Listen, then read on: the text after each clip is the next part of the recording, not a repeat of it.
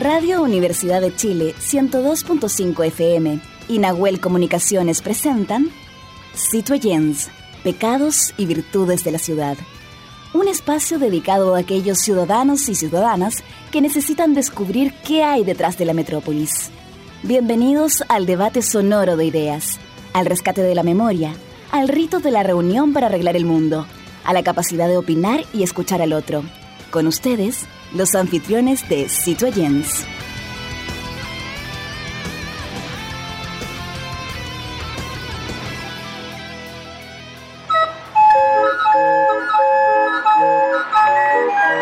Radio Universidad de Chile y el programa Citoyens, Pecados y Virtudes de la Ciudad presentan Conexión Patrimonial, Sonidos de la Geografía Humana, segunda temporada un microespacio dedicado a valorar nuestros tesoros humanos y sus oficios patrimoniales y que son parte de la memoria viva e histórica de nuestro país. Este espacio cuenta con el financiamiento del Fondo Regional de Difusión del Ministerio de las Culturas, las Artes y el Patrimonio, Fondar 2023. Muy buenas noches, amigas, amigos, ciudadanos, ciudadanas que están en la sintonía de Radio Universidad de Chile. Estamos iniciando el capítulo número 3 de Conexión Patrimonial Sonidos de la Geografía Humana a través de nuestras plataformas y por supuesto también de la 102.5 FM. Vamos a saludar al equipo que hace posible este proyecto Fondar 2023 nuestra productora general Fabiola Mancilla, en la producción digital Matías Carrera, en la investigación Igor Lepe, en los diseños Ángeles Potorno, en el sonido directo desde los estudios de la radio Camila González y en la producción periodística Nosmeli Rodríguez. Y por supuesto, mi compañera de labores desde el 2015, Verónica Araya Parra.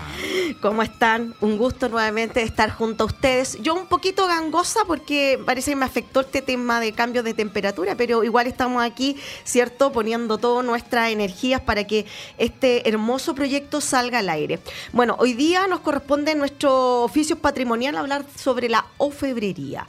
Así que vamos a tener en la primera parte justamente conexión patrimonial y eh, después vamos a hablar, vamos a dar un giro, ¿cierto? Y vamos a hablar de otra cosa en el Plaza de Abasto. Pero para comenzar, Jaime, vamos a decir que la orfebrería es la técnica de trabajar los metales preciosos para crear objetos decorativos y utilitarios. Ya ha existido desde la antigüedad y en muchas culturas a lo largo del mundo. Hoy en día la orfebrería sigue siendo una forma de arte muy valorada en todo el mundo, con orfebres que utilizan una amplia variedad de técnicas y metales para crear objetos.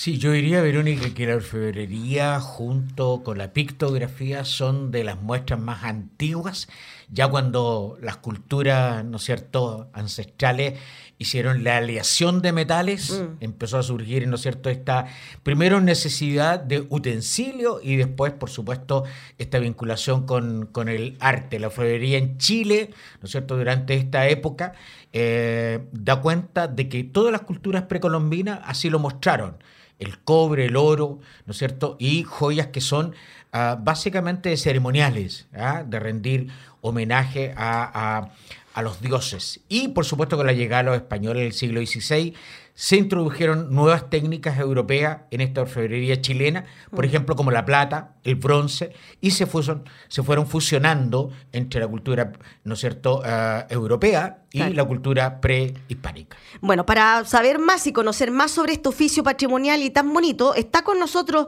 eh, Claudio Mardones, artista integral orfebre. Ya trabaja el cobre, la iconografía prehispánica. ¿Cómo estás, Claudio? Gracias por aceptar nuestra invitación.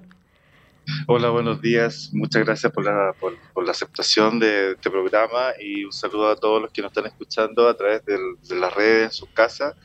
Y bueno, orgulloso de estar en esta entrevista para poder contar un poco de lo que yo trabajo en lo que es orfebrería en cobre, acá en el norte, en la ciudad de Calama, donde se extrae la mayor parte del, metal acá en el país. Oye, entre paréntesis, nosotros acá estamos muertos de frío, porque hace mucho frío, ya ya tenemos un sol radiante, así que bueno, se agradece Claudio por estar con nosotros. Eh, Claudio, ¿qué, te lo, ¿qué te llevó principalmente a trabajar la iconografía prehispánica? Porque hemos visto tus trabajos, hemos visto videos también que tú subes a YouTube, donde haces trabajo muy hermoso.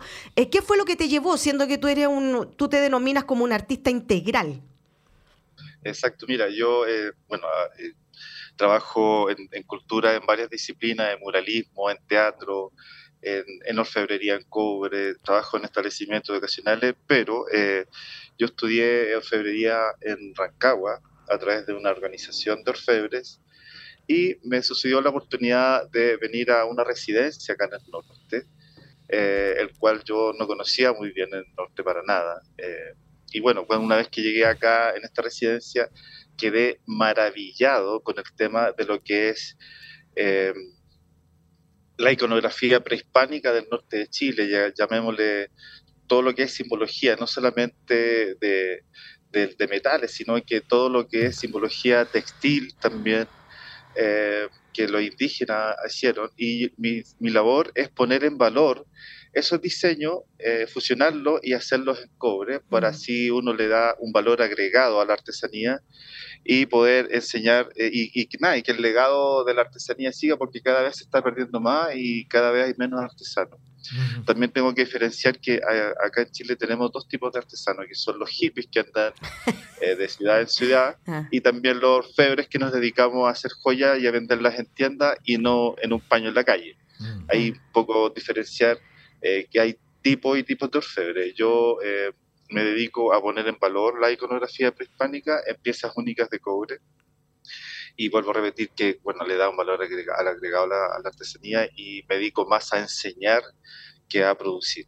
Me, gusta más enseñar que a estar haciendo joyas y venderlas, porque más que nada, como siempre he tenido este, este afán de, enseñar y, y nada, pues resultado, he trabajado en varios establecimientos de acá de la región dentro y fuera de la región, eh, enseñándole a los niños y adultos y a tercera edad eh, este, este oficio de la orfebrería en común. Perfecto. Sí, Claudio, eh, este valor agregado que tú señalas, ¿no es cierto?, en esta introducción, también va acompañado porque lo que nosotros hacemos es, normalmente, estoy hablando como usuario, es comprar una, una joya, un adorno, ¿no es cierto?, a a la vestimenta, tanto femenina como masculina. Sin embargo, muchas veces desconocemos, la mayoría de las veces desconocemos eh, la procedencia de esta figura o de esta imagen que simplemente nos llama la atención por la iconografía, pero no conocemos qué hay detrás. Mm. Y en la cultura precolombina ciertamente cada figura tenía un sentido, tenía una significación. Ese, ese acompañar eh, la venta de la figura, en el caso tuyo, también se acompaña de eh, una explicación a qué corresponde? Eh, sí, pues más que nada uno tiene que, con el tiempo uno va aprendiendo a valorizar su, su trabajo y, y, nada, pues no, no venderlo de forma muy barata porque hacer una joya no significa hacer de un día, es un trabajo meticuloso, un trabajo chino, como dicen también. Eh, como te bueno, hay técnicas y técnicas para poder hacer joya y ahí uno puede ocupar la que más, eh, la que más desarrolla en realidad. Pero eh, sería, es ideal poder ocupar varias en una sola pieza porque así tú la valorizas más y también le das identidad. ¿Cuáles serían esas técnicas, Claudio? Las técnicas que yo ocupo en, en orfebrería en cobre son el grabado al ácido, al ácido nítrico, está el calado, está el repujado. Y está el sincerado, que es una técnica que yo eh, estoy aprendiéndola porque un, un nunca deja de aprender porque yo, por ejemplo, trabajo solamente el cobre.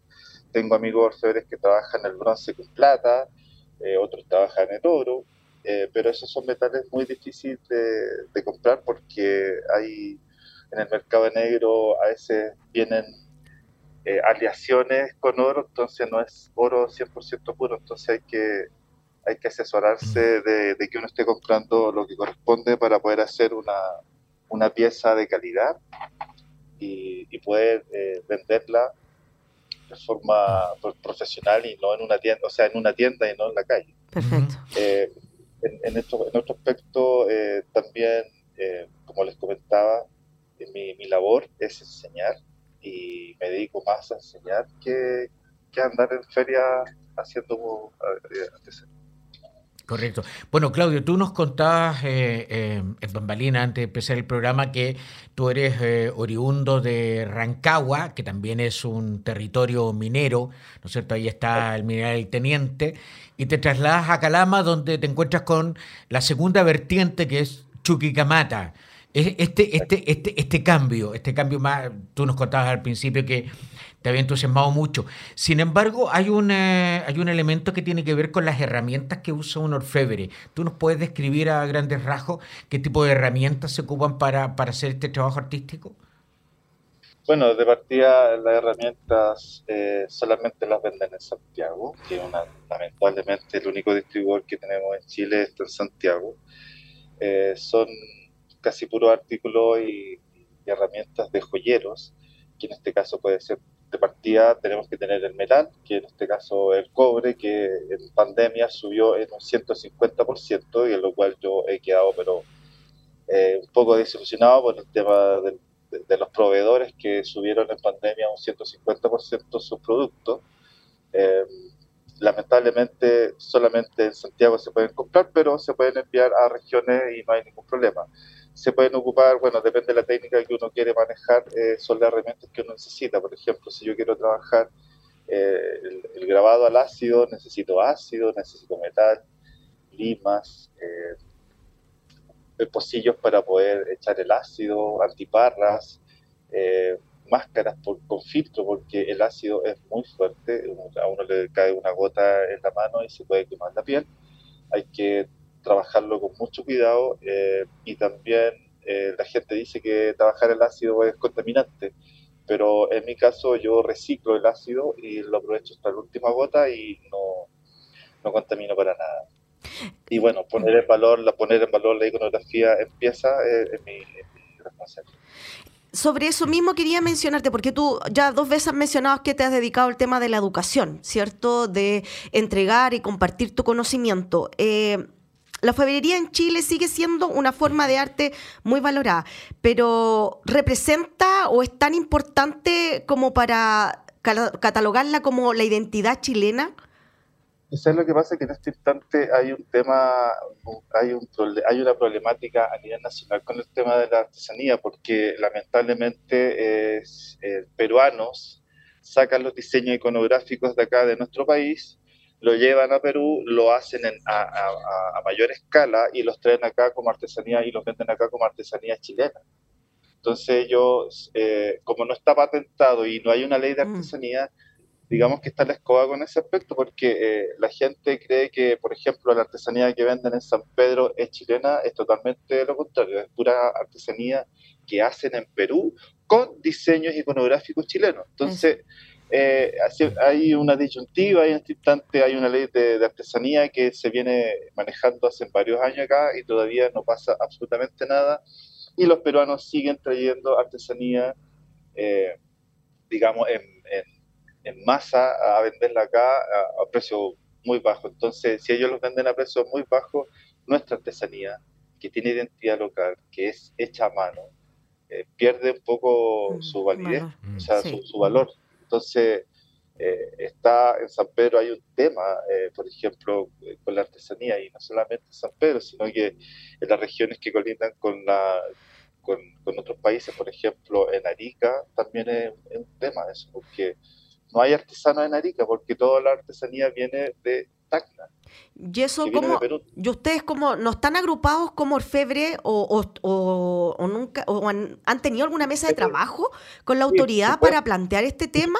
Mira, años atrás hicimos, hicimos un, encuentro artesano en San Pedro con casi todos los artesanos que pudieron llegar en, en, esta reunión porque eh, justamente era para ver esta ley de artesanía y que era más que nada eh, buscar un un ente fiscalizador, digamos, eh, que pudiera fiscalizar a estos extranjeros que traen artesanía y, y, el diseño que ocupan tiene que tener una autorización porque ellos mm. como peruanos no pueden hacerlo.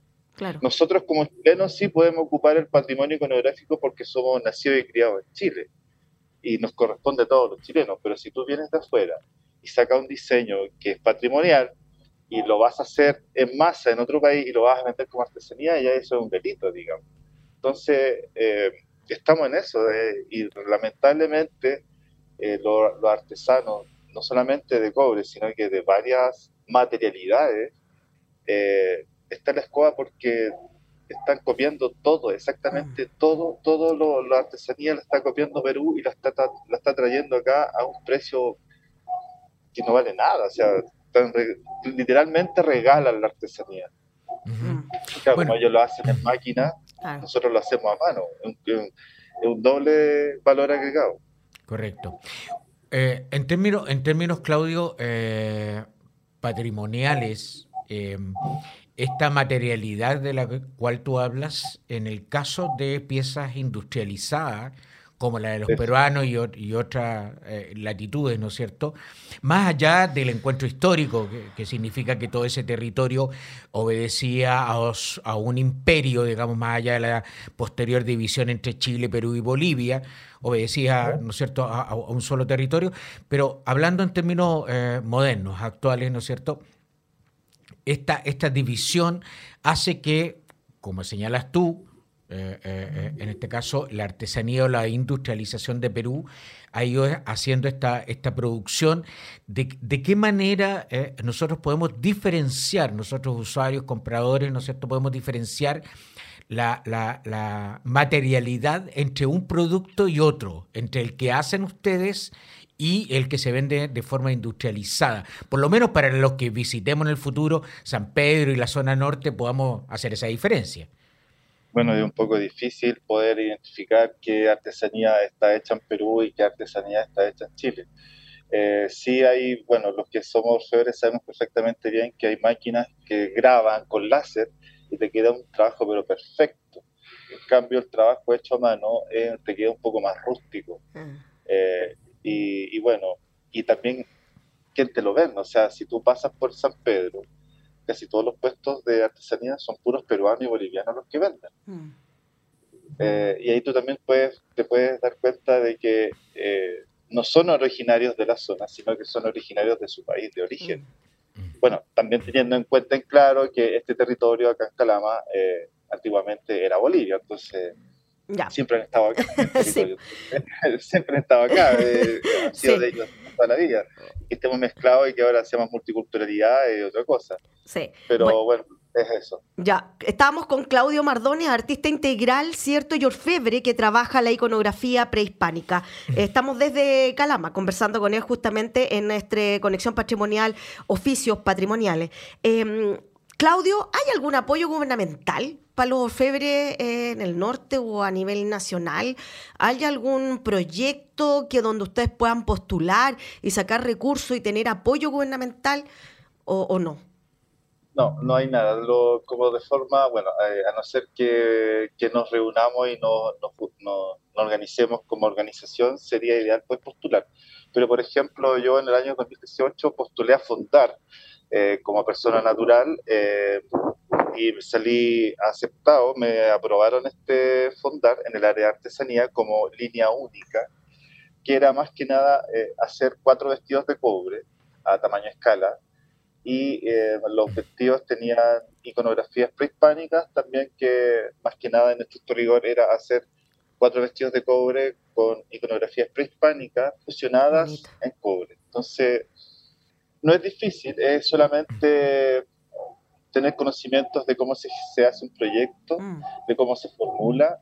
Eh, el formulario siempre está online, eh, a prueba de. Eh, no es tan complicado, solamente la burocracia y los papeleos siempre van a incomodar a alguien que no está acostumbrado a hacer ese tipo de trabajo, pero si uno se acostumbra, a largo plazo uno puede adquirir fondos para poder financiarlo. Por ejemplo, yo me gané este fondar y me, en una cierta cantidad de dinero, lo cual era mitad sueldo, mitad para el proyecto y todo lo que se requería.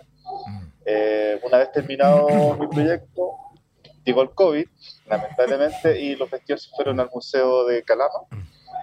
Y ahora están, estoy en, unas posiciones para poder llevarlo al Museo de María Elena, porque en mi casa no se pueden apreciar como corresponde, o si no venderlo. Sí. Eh, eso. Claudio, eh, hablemos un poco de, de, esto que te apasiona también junto con lo artístico, lo artesanal, ¿no es cierto? Que es la educación. Ah, ¿cuál, es el propósito que te mueve y que te apasiona de entregar esta experiencia tan ancestral y que tú sigues en pleno siglo XXI eh, manejando, pero en esta vez con las nuevas generaciones? ¿Qué te mueve aquello? Eh, mira, este, tuve el placer de eh, hace años atrás trabajar con doña Elena Tito Tito, que fue declarada tesoro humano vivo de acá de, eh, pueblito que se llama Santiago de Río Grande, que está antes de llegar a San Pedro Atacama. ella trabaja en la greda y varias veces compartimos espacio, ella haciendo sus talleres de greda para los niños y yo haciendo talleres de orfebrería para niños y también para las mamás y también conocí a don Alejandro González, que también era tesoro humano vivo, que es de del pueblito de Toconao, que él trabajaba la piedra liparita. Ellos dos eran tesoro humanos vivos y tuve el placer de trabajar con ellos. ¿Y por qué me apasiona tanto? Porque eh, tanto como para lo que estaba hablando recientemente de los tesoros humanos, ellos toda su vida se dedicaron a enseñar para que las nuevas generaciones no dejaran atrás el tema de la artesanía de los lugares donde ellos pertenecen.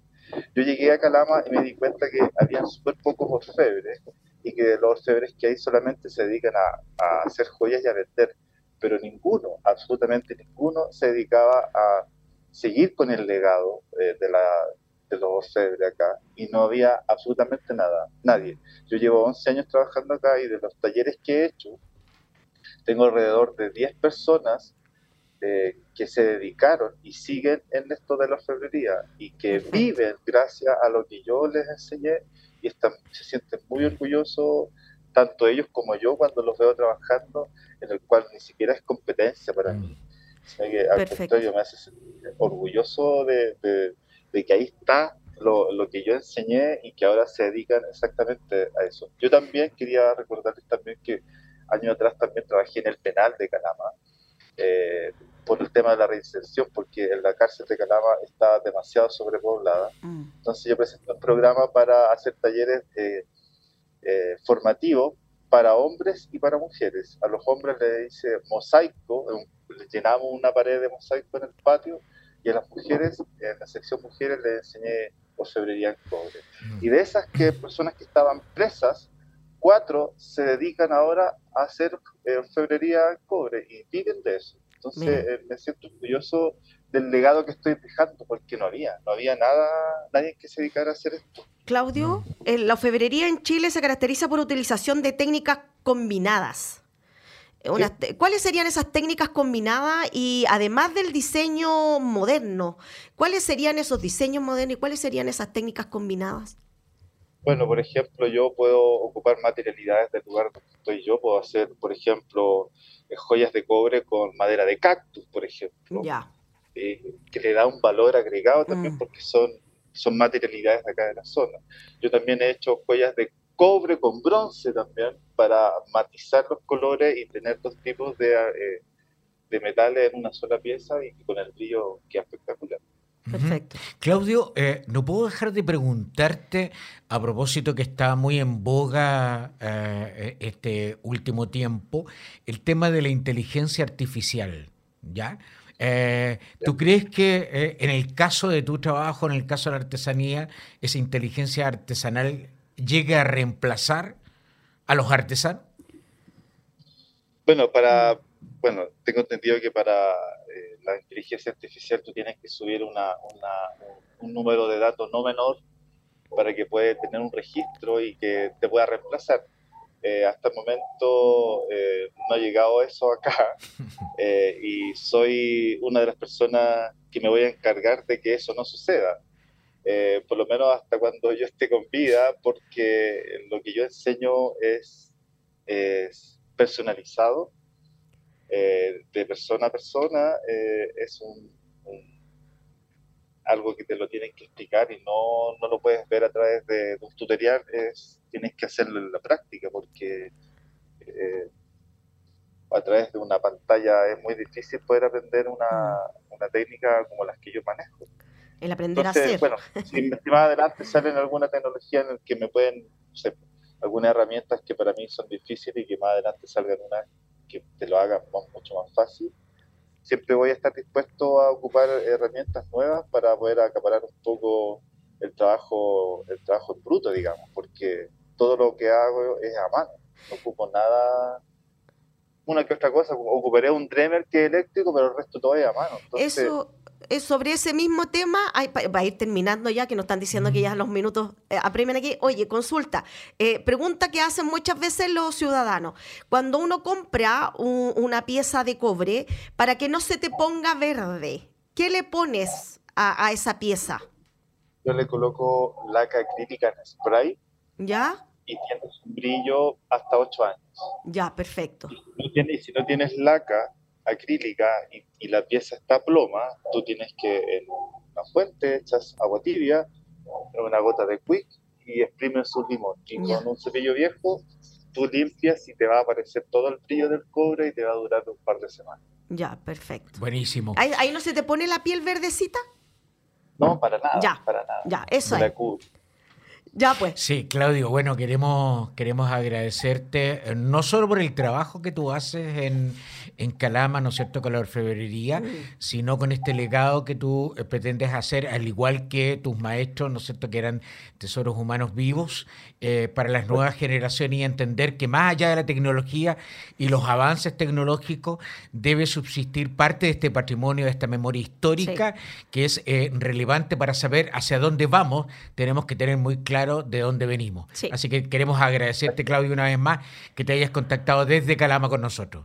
Sí, estamos con Claudio Mardone, artista integral orfebre, que trabaja el cobre, iconografía prehispánica. Gracias, Claudio, un gusto de tenerte. Muchas gracias por tu trabajo y por lo que estás haciendo en la región, ¿cierto? Y mantener este oficio patrimonial, ¿cierto?, dentro de las nuevas generaciones. Así que muchas gracias, Claudio.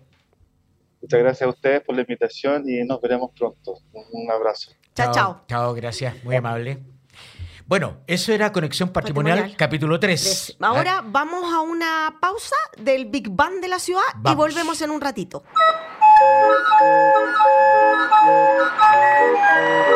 Radio Universidad de Chile y el programa Citoyens, Pecados y Virtudes de la Ciudad presentaron Conexión Patrimonial Sonidos de la Geografía Humana, segunda temporada. Un microespacio dedicado a valorar nuestros tesoros humanos y sus oficios patrimoniales y que son parte de la memoria viva e histórica de nuestro país. Este espacio cuenta con el financiamiento del Fondo Regional de Difusión del Ministerio de las Culturas, las Artes y el Patrimonio, FONDAR 2023.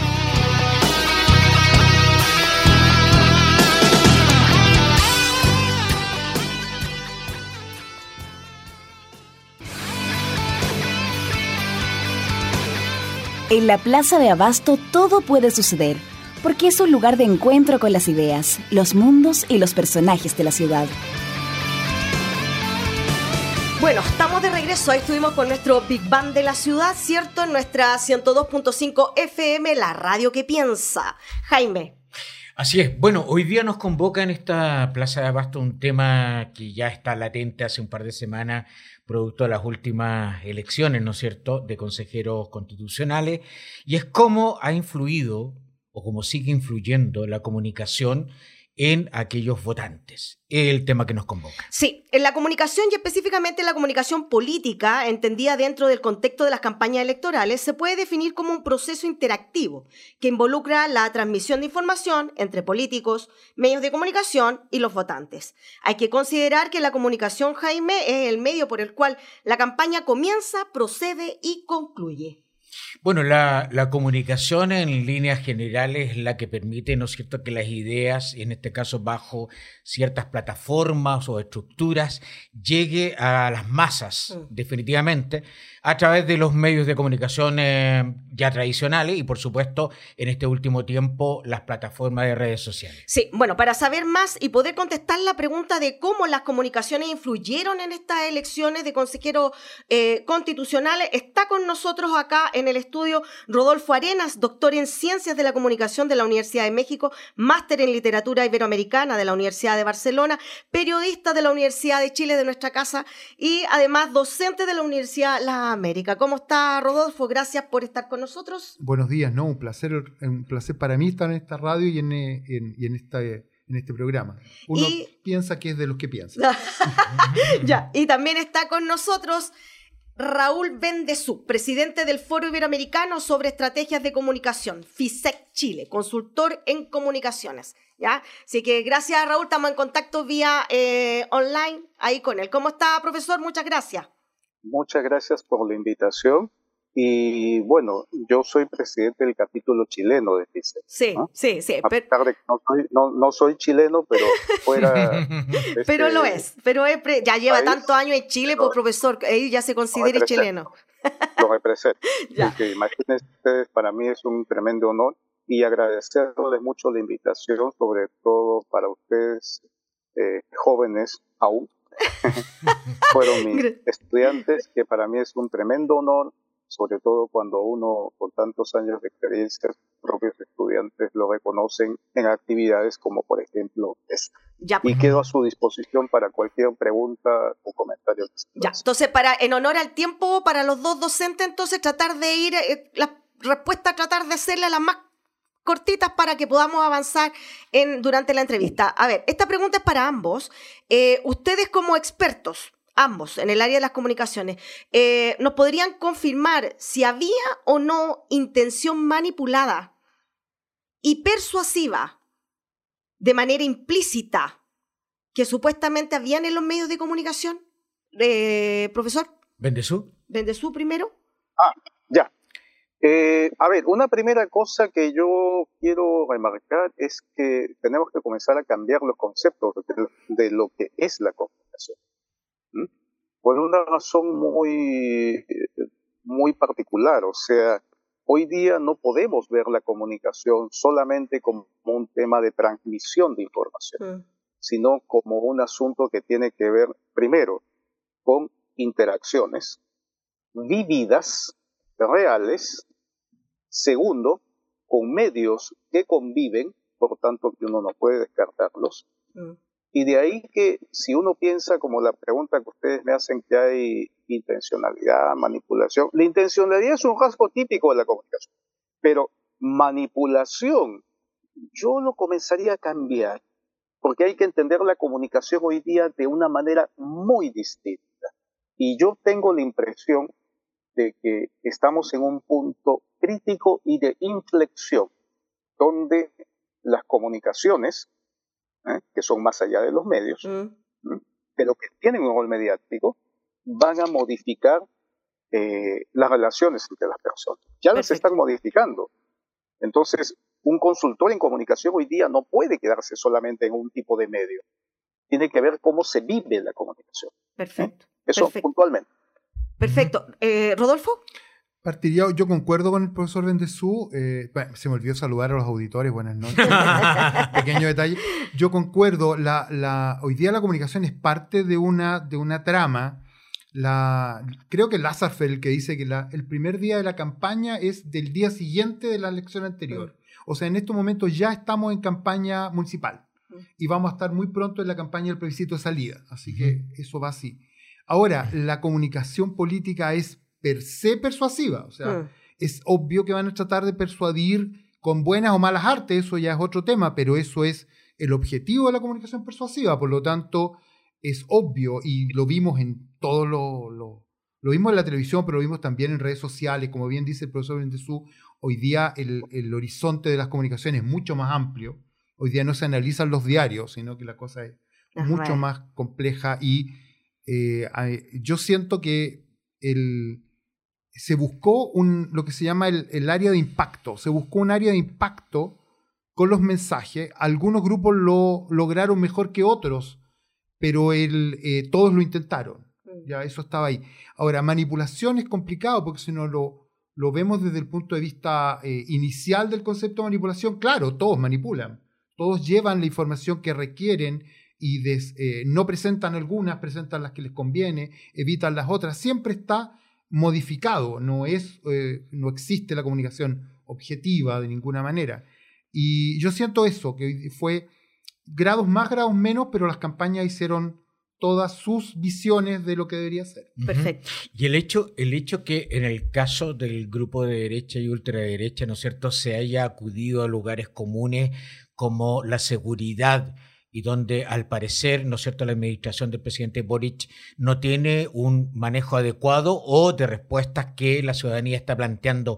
Y el uso de aquello, eh, ¿se hace legítimo en esta persuasión? ¿Qué opinan ustedes? Es que legítimo es un tema, un, un, término complejo, tendríamos que definir.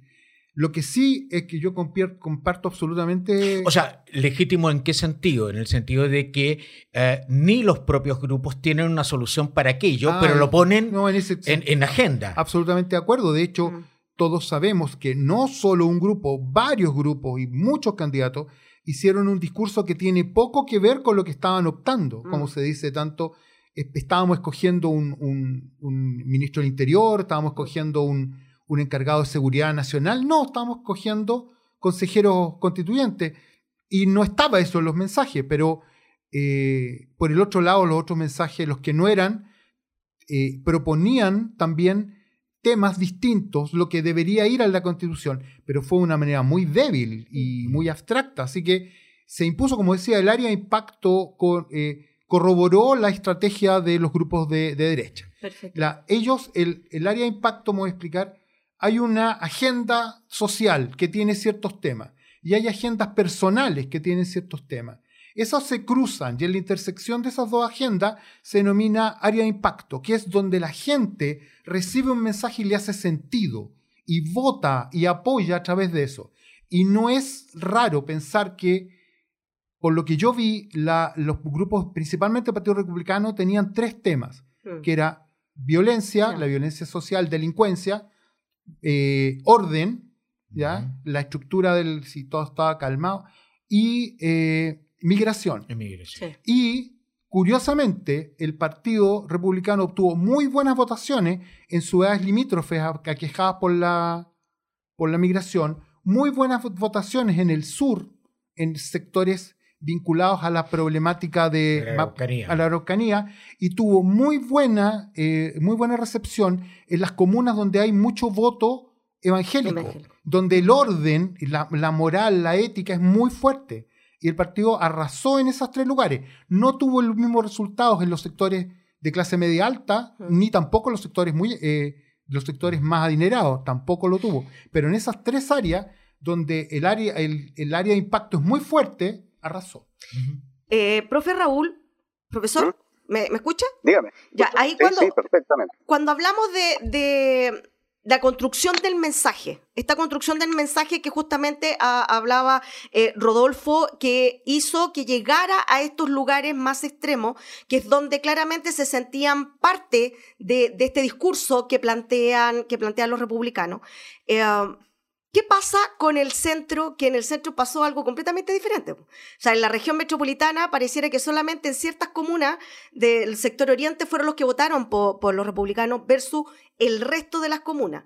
Entonces, ¿qué pasa con este discurso? ¿Qué pasa con este mensaje eh, en los medios de comunicación? Si es el mismo para todos, ¿por qué algunos lo entendieron de una manera y otros de otra?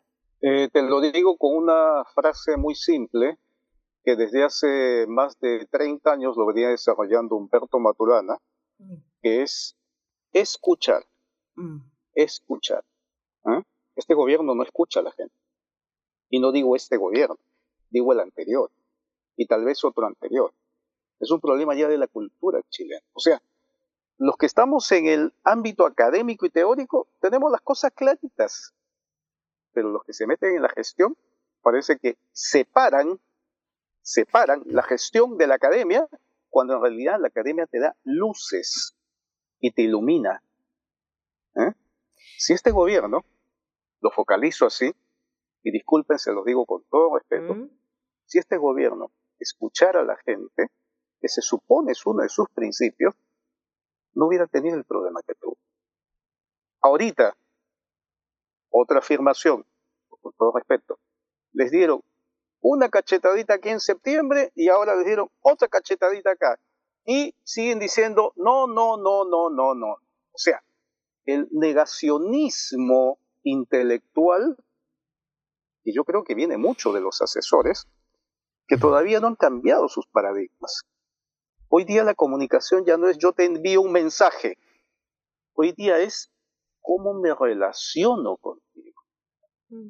Las relaciones, relaciones, relaciones personales, relaciones mediáticas, relaciones con el contexto, relaciones con la realidad. Mm. Es lo que con, con, Verónica y con Jaime veíamos hace unos años cuando yo, les invité a, la, a, nuestras conferencias de la nueva teoría estratégica, donde el punto de vista de esa nueva teoría estratégica es justamente ver la complejidad y la relación y la articulación social. Y ahí ya no pensamos ni en izquierda ni en derecha, que hoy, ahorita Chile está espantado de que va a llegar la, la, eh, eh, eh, nueva derecha, derecha extremista. Yo creo que no entiende. O sea, Chile no ha cambiado. No ha cambiado. Y ya estamos con 50 años del golpe de Estado y todavía Chile no ha cambiado, no ha madurado. Y tenemos muchos elementos. Y no estoy hablando solamente de que Chile tenga que conciliarse, sino que Chile tiene que entender.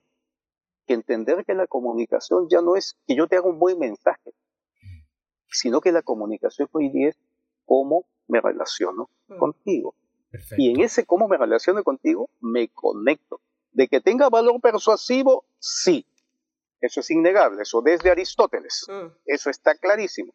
Manipulatorio, no sé qué tanto. Habría que ver la propaganda política de Goebbels en la mm. época del nazismo. Que yo creo que funcionaría, pero ahora no. Sin embargo, hay que ver hoy día, hoy día, los símbolos. Mm. Estamos volviendo, como decía Humberto Eco, a la nueva Edad, Media. Así es. Perfecto símbolos. Perfecto. Perfecto. Profesor Arena, eh, cuando, cuando uno revisa las distintas teorías de la comunicación, ¿no es cierto? Eh, y uno descubre dónde pueden estar los ruidos en comunicación, pueden venir tanto del emisor como del receptor, o de ambos, ¿no es cierto? Sin embargo, en este análisis macro, eh, podríamos denominar a la masa votante como una masa ingenua o como una masa caduca de o, a ver, transformada en la educación cívica que tienen.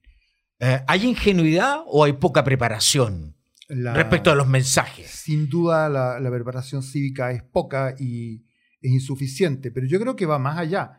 Aquí hay dos universos votantes muy distintos. El voto, el voto voluntario es uno y en el voto voluntario puede ganar la izquierda el voto obligatorio es otro, es el doble, y ahí gana claramente la derecha. ¿Ya? Ahora, eh, podría cambiarse con una estructura de formación, sin duda podría avanzar, porque hoy día, yo siempre lo digo en clase, el votante no vota con un Excel en que tiene logros, errores, y no hace un cálculo. El votante vota con sus emociones. Profesor Arena, pero hay un 34% de voto nulo. Sí. Y, eso no, es menor, no, es menor. Ahí hay un significado también. Hay un, ahí hay un fenómeno, sí, porque fue mucho mayor que en el anterior. Los porcentajes de votos respecto del, plebiscito de salida, el primer plebiscito de salida, son muy parecidos a los de ahora, pero en porcentaje, no en cantidad. Porque se agrega como un, porcentaje bastante alto de votos nulos y voto blanco. Ahora, yo no conozco investigaciones, es muy reciente. Mm sobre de dónde viene. Lo que yo he visto es que hay un voto de rechazo al sistema, un voto anti, antisistémico que, que anula, pero también hay gente que eh, no, no supo, hay, hay varios relatos sobre errores comunes en los votos que anulan los votos. Yo no me atrevería a pensar que el voto nulo es un, unicausal. Mm. En el voto nulo hay varias variantes. Ahora, lo relevante es que hay un grupo que no vota por una cuestión ideológica. Y ese grupo puede estar o no estar en la próxima elección con un, grupo, con un sector. Yo no creo que sea eh, eh, una, un antisistémico de un color político. Yo creo que es más amplio, que hay varias opciones. Ahora sí, pues son, son relevantes porque si ese grupo votara, y apoyar alguna posición sería, podría revertir un resultado o incrementar fuertemente un resultado. A ver, me llama la atención y algo para los dos, eh, también para el profe Bendezú, en el sentido que en los últimos años hemos visto muchas noticias falsas, ya no tanto en los medios de comunicación tradicionales, sino en las redes sociales que se han transformado de forma masiva. Y que lamentablemente este electorado, en vez de corroborar dicha información, la replica. No, no busca la fuente, no corrobora dicha información. Eso, ¿de qué manera ustedes como expertos en las comunicaciones, cómo lo están viendo? ¿Esto se va a agudizar en el tiempo? ¿O de qué manera el ciudadano hoy día puede eh, eliminar o neutralizar esta cantidad de noticias falsas? Eh, profe Bendezú. Ya, profesor Bendezú. Y de ahí vamos con ah. eh, Rodolfo. Ya, brevemente, yo creo que falta todavía una observación mucho más clara de lo que significa un fake news porque no estamos pensando en las personas, estamos pensando en los puros mensajes. Mm. Y las personas desarrollan emociones. Por tanto, los que trabajan en comunicación todavía no entienden que la comunicación ha cambiado y que va por otro lado. Entonces ahí es donde se van desarrollando estos, estos grandes conflictos. Y les aseguro que uno de los elementos claves que va a pasar para la próxima elección es justamente estos dos hechos. Ahora, que uno diga, hoy va a llegar la ultraderecha, yo creo que no es tema de la ultraderecha. La ultraderecha se va a caer, con toda seguridad, con toda seguridad. Pero tienen que formarse nuevas colectividades. Entonces, ahí es un aspecto importante a tener en cuenta. E insisto, el tema de aprender a escuchar y aprender a relacionarse con el otro. Roland Barthes su último libro que escribió antes de fallecer se llamaba Cómo convivir con otros. Hoy día eso es la comunicación.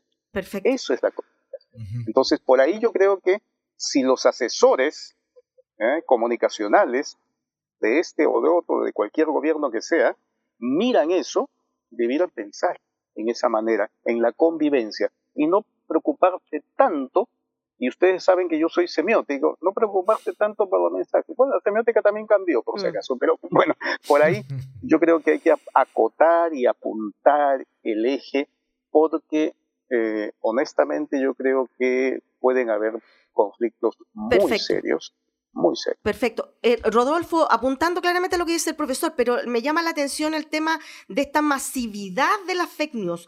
Y ahí justamente él habla desde la perspectiva de la semiótica. Pero los medios de comunicación, los medios de comunicación de masa, las redes sociales, ¿de qué manera eh, usted, como, usted como experto puede decirnos a nosotros, los ciudadanos, podemos seguir confiando de esta manera, siendo que nosotros sabemos que eso es... Hay como 50 respuestas para eso. Primero, las fake news son muy exitosas porque, mm. tal como dice el profesor Bendezú, se basan en las emociones. Hay un caso que yo lo cuento porque es demasiado radical. Eh, en un grupo de, chat de profesionales se lanzó una fake news horrible que no, no, no cabía eh, ni siquiera revisarla, era evidente que era su falsedad. Estamos hablando de profesionales universitarios a ese nivel y le consultan a la persona, todo el mundo lo, lo rechazó sin duda alguna, y le preguntan a la persona por qué él con su conocimiento había, era periodista, mm. había lanzado eso, dijo, mira, yo sé, ahora me doy cuenta que es falso, pero tenía tantas ganas que fuera cierto. Ah. Era absolutamente emotivo. Y los efectos, una información común normalmente tiene varias aristas y uno no, no las asume todas, por lo tanto tiene un efecto, por decirte, 10. Un fake news va directamente a tu emoción. Tú lo sigues porque te interesa el tema. Y además es perfecto porque solo armaron la parte más atractiva. Y ese efecto tiene efecto 100. Entonces, las fake news son muy fuertes en redes sociales. Ojo, lo más peligroso es cuando llegan a los medios, porque mm. los medios recogen fake news y las publican. Incluso las pueden, las pueden poner en tela de juicio, pero todos sabemos que la afirmación llega, y el cuestionamiento llega un quinto, con mm. suerte, incluso menos. Eh, ojo, no todos los medios funcionan igual. Yo, por ejemplo, nosotros tenemos un estudio nuestro propio sobre el impacto de las redes sociales. Y en términos de convencer a la gente, eh, Facebook y, e Instagram son mucho más potentes que Twitter. Mm. Y Twitter es como el super Sí, lugar de la lucha. Claro. Y el tema es que Twitter es, la gente trabaja en Twitter como un abanderamiento. Yo escribo twitters para pelear con otra persona. Yo digo, yo soy, no sé, gris para decirte que tú eres un blanco o un negro. Y ese sentido no es, eh, no es persuasivo. Claro. Pero Instagram y, y Facebook sí, Sí son lo son. persuasivos. Sí, son. Y bueno, y todos lo sabemos, la televisión es lejos lo más... Correcto. Ya, pues. Jaime. Bueno, eh, estamos llegando ya al final de esta Plaza Abasto. No nos vamos a quedarnos solo aquí. Eh, yo creo que en un tiempo más vamos a ver la posibilidad, ¿no es cierto?, de tener a ambos invitados en el estudio, porque este es un tema Que que da continúa. para largo y nosotros los que trabajamos en, en medios de comunicación y en redes sociales sabemos que es tan importante el texto como el contexto y el subtexto. y, y- y- eso en, en- en la labor de un, de un mensaje y además en esta horizontalidad, esta democracia, ¿no es cierto?, de las redes sociales, cualquiera que tenga un aparatito se para en un lugar sin fijar contexto. Yo- Sí. Yo Sí. te voy a contar lo que... Estamos pasados, estamos sí, pasados. rápidamente, Sí, sí. lo que decía el profesor Bendezú de Humberto Eco. Humberto Eco dice que siempre se han dicho tonteras en los bares. El problema es que hoy día pueden ser públicas. Sí. Claro. Ya, listo. Oye, ya, nos están tirando la oreja y le agradecemos a Raúl Bendezú, presidente del Foro Iberoamericano sobre Estrategias de la Comunicación, FISEC Chile, ¿cierto? Y consultor de comunicaciones, y a Rodolfo Arenas, doctor en Ciencias de la Comunicación de la Universidad de México, máster en Literatura Iberoamericana de la Universidad de Barcelona, periodista de la Universidad de Chile y docente de la Universidad de la América. Así que agradecemos la participación. Gracias, profesor Bendezú, por haberse conectado. Gracias, Rodolfo, por haber estado en nuestra Plaza de Abasto. Por favor, cuando quieras. Así es. Muy bien, y nos encontramos el próximo jueves a las 20 horas eh, con un nuevo capítulo de Conexión Patrimonial y Plaza de Abasto. Buenas noches. Buenas noches.